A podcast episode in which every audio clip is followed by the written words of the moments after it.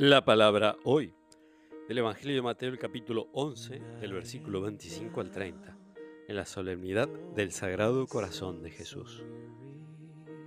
Jesús dijo, Te alabo Padre, Señor del cielo y de la tierra, porque habiendo ocultado estas cosas a los sabios y a los prudentes, las has revelado a los pequeños.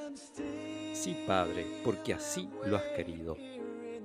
Todo me ha sido dado por mi Padre y nadie conoce al Hijo sino al Padre, así como nadie conoce al Padre sino al Hijo, y aquel a quien el Hijo se lo quiera revelar. Vengan a mí todos los que están afligidos y agobiados, y yo los aliviaré.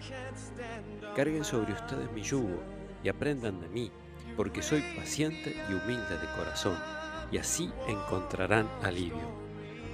Porque mi yugo suave y mi carga liviana. Palabra del Señor.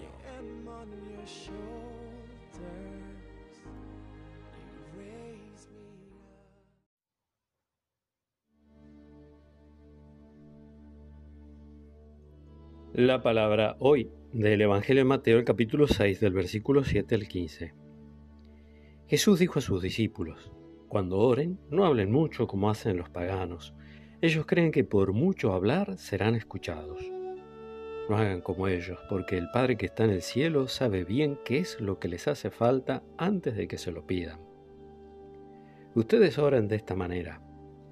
Padre nuestro que estás en el cielo, santificado sea tu nombre, que venga tu reino, que se haga tu voluntad en la tierra como en el cielo.